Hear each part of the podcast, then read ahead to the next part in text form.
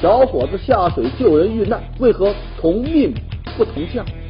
网络上的名医到底有多少是真正的专家？更多精彩尽在本期《杂志天下》。观众朋友，大家好，欢迎收看《杂志天下》，我是廖杰，和你一起来关注正在流行的话题。节目开始，杂志封面最新一期的《财新周刊》封面话题是赵衙内的房产帝国。赵衙内是谁呢？他叫赵进啊，父亲呢是江苏省委原常委、秘书长赵少林，在退休八年之后啊被查了。赵衙内呢曾经也是一位呼风唤雨的开发商啊，在业内呢那是神龙见首不见尾，能量大到不得了啊。他出事之后呢，引起了多地官场的震动，不少老虎啊好像都跟他有牵连。你比如天津公安局的原局长武长顺、济南市委原书记王敏等等。跟其他的房产商不同，这赵进啊胆子大，他将法律啊政策玩弄于股掌之间。每盖一栋楼，他都是先用低价吸引抢购，然后呢各种违规违约，再引发民怨，之后呢又利用权势来维稳，令业主啊是苦不堪言呐。比如在天津的时候，他开发了一个楼盘，叫什么城基中心，属于黄金地段。却呢只需要每平米七千块钱，因为价格低啊，就引发了疯抢啊！那市民是连夜的排队啊，排了一个星期来抢购啊，甚至呢有的为了抢一个位置还打起架来。看起来啊，这简直就是一个良心开发商啊，是活雷锋啊！难道他亏本做买卖？错了，人家有手腕啊！之前啊说是说产权七十年的住宅，等到交房的时候呢变了。成了产权只有五十年的公寓楼，在施工当中呢，他也敢擅自加成，往高里多盖啊！他还发明了一个新词，叫装饰性阳台，什么意思呢？就是一个纵深五米的房间啊，只有一米呢是房子，其他四米呢都是阳台，阳台成了房间的四倍。您见过这样的阳台吗？没见过吧？这么做的结果是什么？哈，我告诉你哈。就是一百多平米的房子，那房产证上啊只有四十多平米，开发商因此呢就可以逃脱掉巨额的税款，而业主买到这个房子，将来你想卖掉或者拆迁征收，这个权益就很难得到保障了。那其他开发商就震惊了呀，这房子你也敢盖啊？过得了审批吗？结果呢，嘿，厉害！房管部门、规划部门给他一路开绿灯啊！有业主呢，因此就维权，没想到还真就有了惊喜。五十年产权的公寓楼就硬生生能改成七十年的住宅。他们因此就意识到啊，这赵大人赵静背景厉害，背景有多深，能量有多大，没有人再敢去闹了。几年以后啊，这天津的城基中心啊，就沦为了城市中的贫民窟。在济南，赵静呢也盖了一个城基中心，采用的是同样的这个欺诈式的卖房。他盖的一个楼盘，因为改动了结构，多年都装不了煤气和暖气。那业主维权呢，结果呢被跟踪、被暴打。报警之后啊，人家敢当着警察的面继续来威胁你。赵衙内的房产公司为何这么横呢？因为有权利给他罩着啊。知情人士就透露。说赵进的公司里啊，那真是卧虎藏龙啊！众多高官的子女挂名在这个公司，不用上班就拿高薪。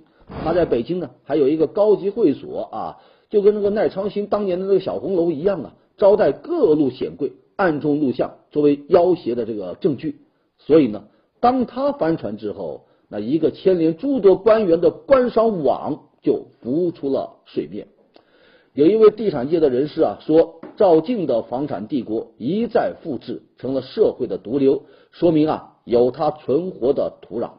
要我说呀，这赵衙内的发迹史啊，就像一场戏，有编剧，有导演，他呢只是一个主角。不拆掉他们长袖善舞的舞台，这样的丑剧还可能上演。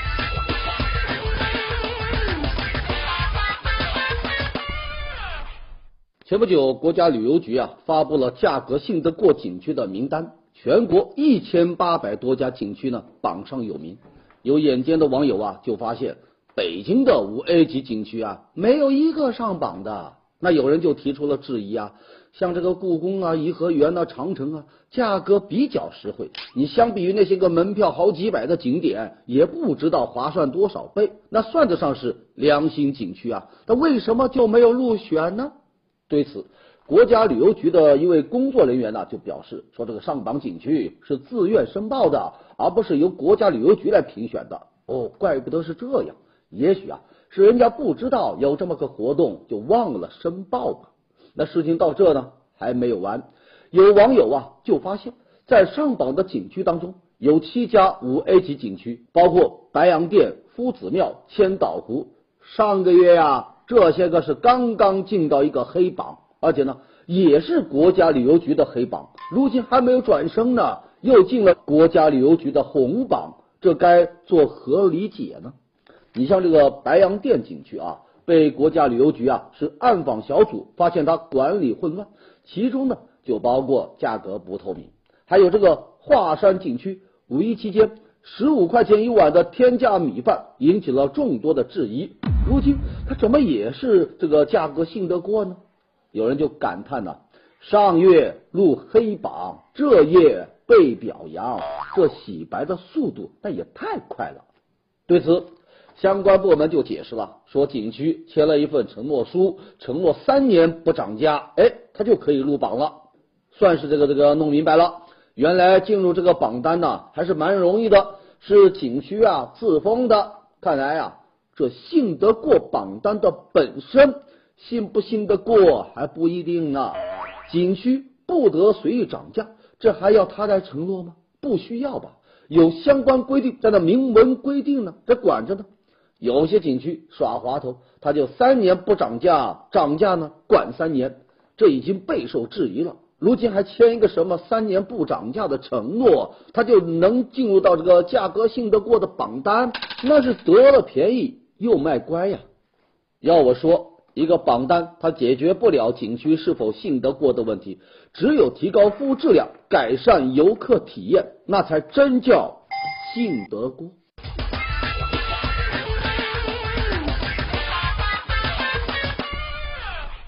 前不久，河南小伙子王超杰和他的东北工友为了下水救人呐，而不幸遇难。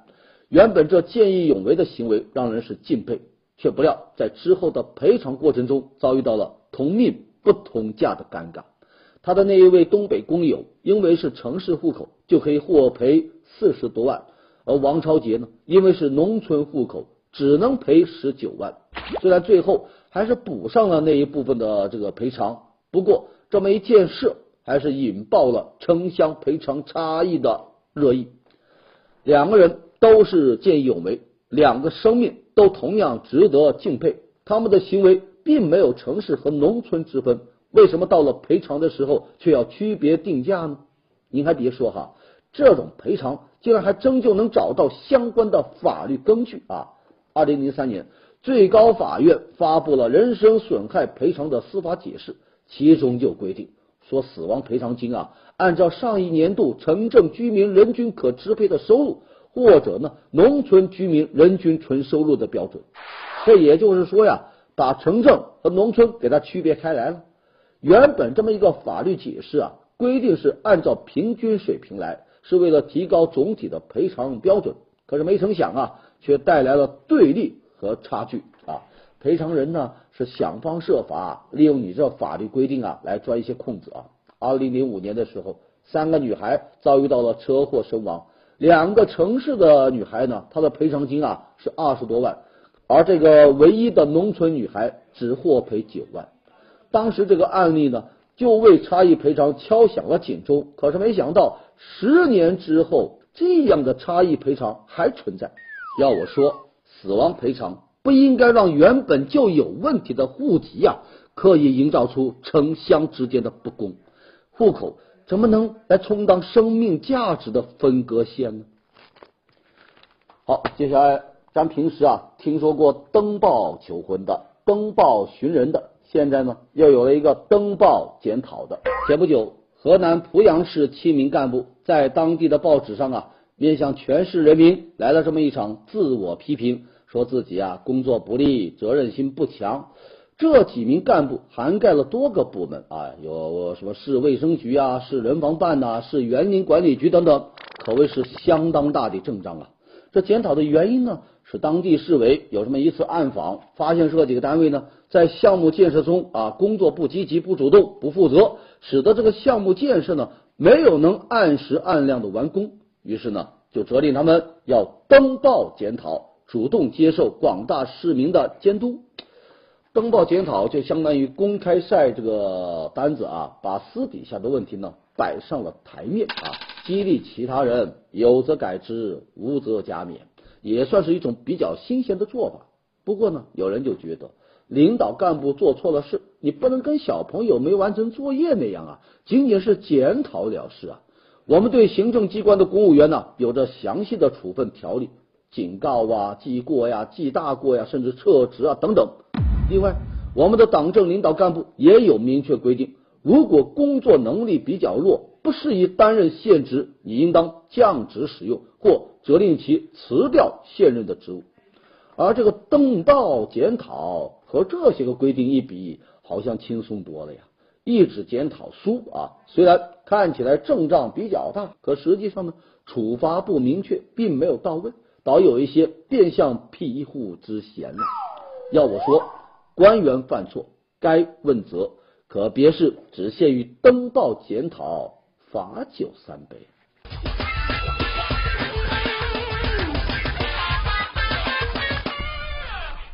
好，接下来进入到杂志标题，我们来看周末画报：华语电影与戛纳新秩序。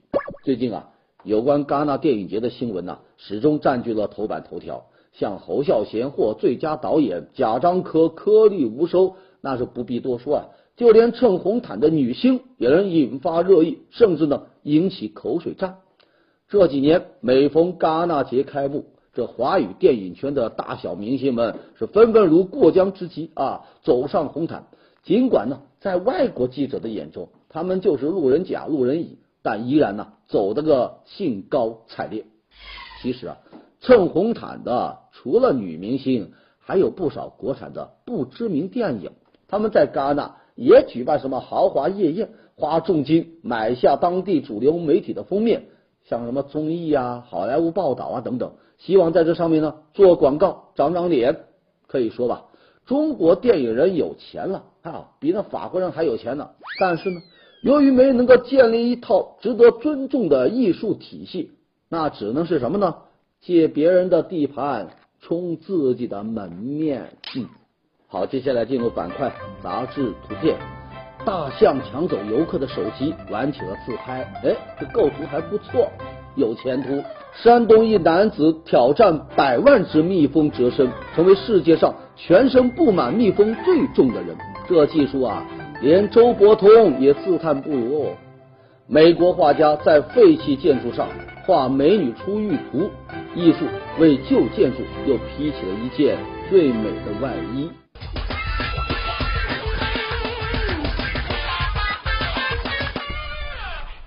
前不久，上海动物园食草动物区是接连遭遇到了重创，有三头天鹿啊相继死亡。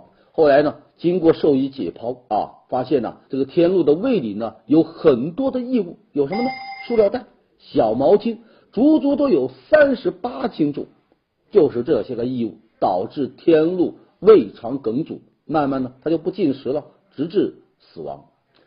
据不完全统计，从二零零六年到现在，上海动物园因为动物吃了异物而导致死亡的有十七头，有吃了游客扔的这个食品包装袋致死的，有因为被喂食太多给撑死的，还有呢有被游客拿竹竿。直接给戳死的。饲养员就说呀，动物园里的动物啊都有自己的固定的饮食，游客随意投扔食物呢，不但影响到它的正常的消化，还有可能导致这个动物呢生病，甚至呢死亡。因为很多的游客啊，他都是这个乱喂乱丢，手里有什么就给它喂什么。动物呢，经常是能吃到什么这个烤香肠、串串香，甚至爆米花，还有什么呢？天底下最昂贵的辣条也给动物吃，你想啊，人吃了都拉肚子，那动物吃了，它能不得病吗？虽然很多动物园呢都会有醒目的告示牌来提醒游客禁止喂食，违者罚款，可似乎呢不起什么作用啊。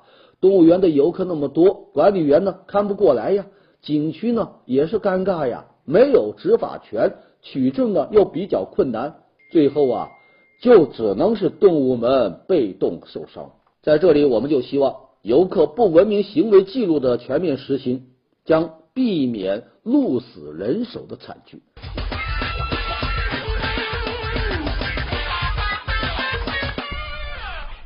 接下来。中国经济周刊文章标题：法官离职为哪般？前不久，北京西城区法院对法官辞职呢做出了更为严苛的规定，引起了议论啊。如此不顾强扭的瓜不甜的做法，它从一个侧面也反映出法官流失现象比较严重。其实呢，不光是北京，你像在上海，这个形势啊也不容乐观呐。去年有将近一百名法官离职，那都是一些年富力强的审判中坚力量啊。法官流失为哪般？七个字啊，案多人少，待遇差。当一线法官，他究竟有多累呢？咱举个例子啊，二零零三年，北京有一个法官，他立到了一个二等功啊，理由是什么呢？一年结案超过了一百，而到了现在呢，过百啊，已经是起步价了。北京一年的案子四十多万件，现有法官呢四千多名，平均一个人要承担一百多件。另外呢，法官当中有百分之三十多都是领导啊，他们并不直接办案呢，所以一线法官是长期加班加点，有的法官一年都能办几百个案子，一天判一个，连周末都得算上。这几年，法院系统也意识到了问题的严重性，推出了一项改革措施，叫。法官员额制啊，将来法官呢可以不受干扰独立判案，也会有更好的这个经济待遇啊，这可是一个好消息啊。那为什么法官还要在这个时候选择辞职呢？原来啊，根据这个方案呢，在改革之后能获得法官资格的只有法院编制的百分之三十多，而根据统计呢，在法院里中层领导以上就超过了这个百分之三十。那年轻法官就想啊，论资排辈轮不到咱呐，咱还不如先撤呗。看来啊，在司法改革的同时，也必须要同时关心拿什么留住这些法官。让孩子上个幼儿园到底有多难？你可能还真不敢想象。说前不久啊，北京丰台区一家幼儿园呢开始接受这个报名，由于限定只有一百个名额。那很多家长啊，就提前来到校门口啊排队，那是全家老小总动员呐。有在帐篷里过夜的，有天天按时送饭的，全家呢不干别的了，就为排队啊。很多人呢，甚至排了五天五夜呀，只要为抢到一个明年的入园的名额。最后呢，成功抢到的，那是引吭高呼，击掌庆祝。而那些排了队又没有抢到的，自然是群情激愤，满腹的哀怨。不过抢到了都不敢高兴的太早，你只是登记了信息而已。至于有没有被录取，要等到明年的体检结果出来后才知道啊。这个心啊放不下呀！排队五天五夜抢一个幼儿园的名额，这些家长是蛮拼的哈。有人就说了。这得是多么好、多么高大上的幼儿园呐，才能让家长们这么玩命的？哎，这个幼儿园呢，还真不是什么教学资源有多么的出类拔萃，家长们选中它呀，只图一点，就是近啊。对于小区里的六千多户居民来说，这家幼儿园那是最近、最便利的喽。离家近，刮风下雨接送起来就比较方便。用排队的这五天换孩子在幼儿园的几年，值了。这对排的呢，还真是让人感觉到心酸哈。这幼儿园是一票难求啊，全国各地呢都是这样。想上一个好一点的幼儿园，那叫难；想上一个离家近的幼儿园，那更难。现如今啊，幼儿园普遍数量少，门槛高，它的公益特性呢，慢慢都变淡了，根本就满足不了普通公众最基本的教育需求。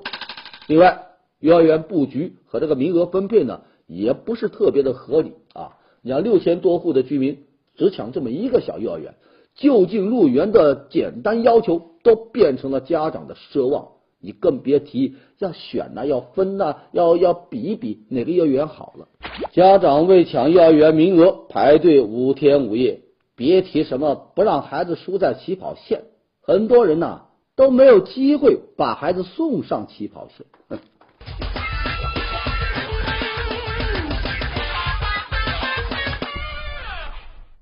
接下来我们来看《中国新闻周刊》文章标题：谁在掌控药品价格？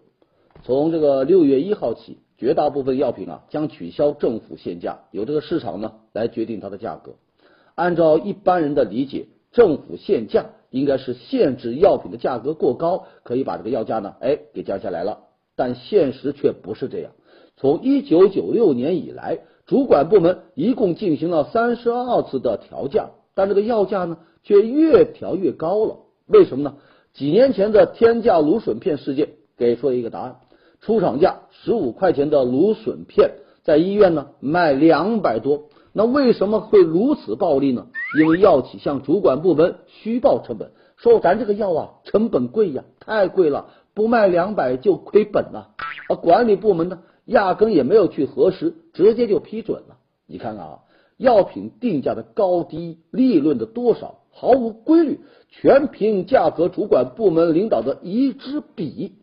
因此呢，在国外，药企人家是两眼紧盯市场，而到了咱们这呢，药企啊是两眼紧盯官员。两年前，跨国药企葛兰素史克的多名高管被抓，原因就是为了提高药价，向政府官员、向医生来行贿。社科院有一位专家就说呀，说根据业内通行的潜规则，一个药品的定价过程，它的平均公关费用啊都要一千万。你想啊，给药品定价都需要这么高的成本，那个药价能降下来吗？甚至啊，它还导致了医药行业的一个怪现象：销路最好的药品，它不是质量最好的，也不是这个性价比最好的，而是呢那价格空间最大的，因为它能拿出更多的钱来公关。因此啊，很多人都猜测哈，这一次药品价格放权跟发改委的腐败窝案有很大的关系。去年，发改委价格司五名政府司长相继被抓，都曾经主管过药品定价。要我说呀，取消药品的政府限价，就是由这个药企啊进行充分的市场竞争，药价谁说了算呢？政府说了不算，药企说了不算，医药代表说了不算，而应该是患者说了算。现如今，在线医疗特别普遍，身体哪有不舒服？第一时间就上网，这么一搜索呀，就能看到很多专家医生的解答。这个病是什么？严重还是不严重？应该怎么治？去什么地方治？他都可以告诉你。不过，如果你真以为有专家在给你啊在解疑答惑，那可能就错了。叫他们营销专家，恐怕倒更合适。在很多的私立医院，有一个相当重要的部门叫网络部。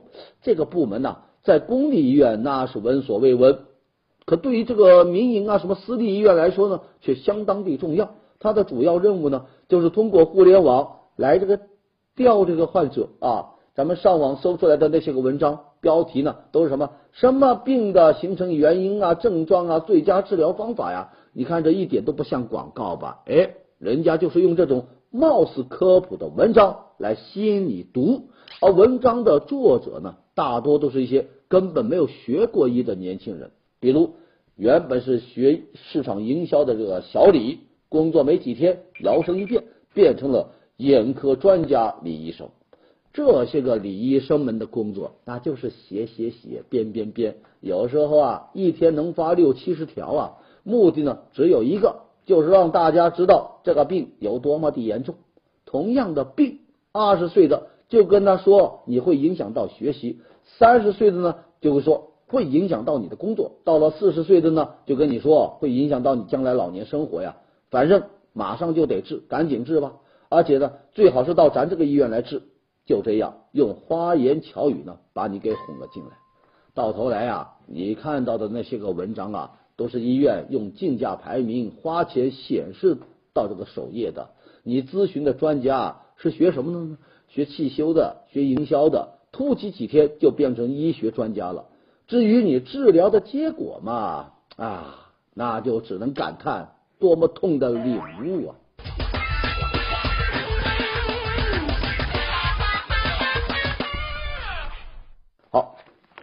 来看最新一期的《二十一世纪商业评论》，文章标题：应用太多了，那也是一个问题。有研究就显示哈，说一个人平均每一天掏出手机的次数呢，得有一百五十多次。平均每一部智能手机上啊，它都要装这个四十来个这个应用。你想想啊，中国智能手机用户都五亿了，而且呢，其中每人三两部的都不在少数。用智能手机不管干什么，你都安装要这个 A P P 吧？买股票啊，做饭呐，旅游啊，聊天呐，玩游戏啊，都少不了这个应用。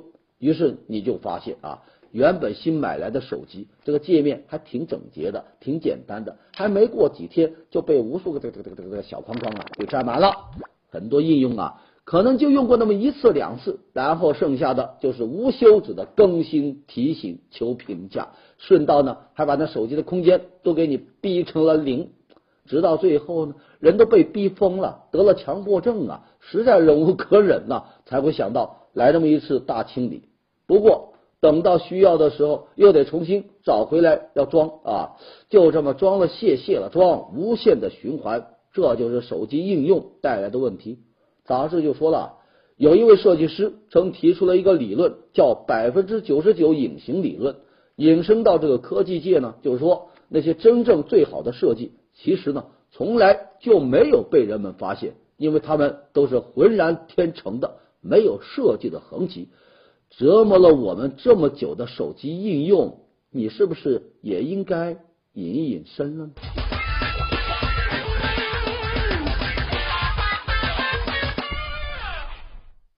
来看最新一期的《南方人物周刊》，我们要介绍瑞词。第一个词“试管餐厅”，这是由一位荷兰科学家开设的网上试管餐厅。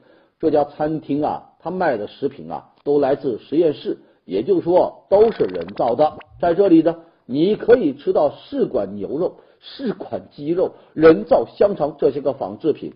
创办者的目的呢，就是要在将来啊，填饱人类的肚子啊。由于人类的口味它是会进化的，嘴巴越来越挑剔了，于是呢，这科学家呢就开设了这么一家餐厅。一方面让大家慢慢接受，另外一方面鼓励这个这个厨师和科学家呀，发挥自己的想象力。创造出更好玩的、更好吃的食品。好，下一个瑞词 CP 粉，CP 呢是英文情侣的这个简称。那 CP 粉呢，就是某一组假想情侣的粉丝，他们把自己喜欢的两明星假想成了他们是这个情侣关系啊，就特别希望影视剧当中的一对成为现实生活当中的真正的这个情侣。最近这段时间被粉丝们撮合的这个情侣啊，还真不少。你看这个呢，叫维尼夫妇；那这个呢，叫石榴夫妇；这个呢，正经夫妇；还有这么一个慌张夫妇。这些个夫妇们呢，是大大满足了 CP 粉的这个恋爱幻想啊！CP 粉的威力可不容小觑啊！某一部电视剧故事情节呢，把男主和女主分开了。惹得粉丝们呢是一致的来讨伐这编剧，说如果不让他们在一起，我们就不看了。最后啊，这编剧退让啊，只得顺从民意啊。CP 粉看明星恋爱，比他自己恋爱好像还更心如刀割。好的，感谢收看《杂志天下》，读杂志观天下，杂志话题多，咱明天中午接着说。节目最后是天下言论。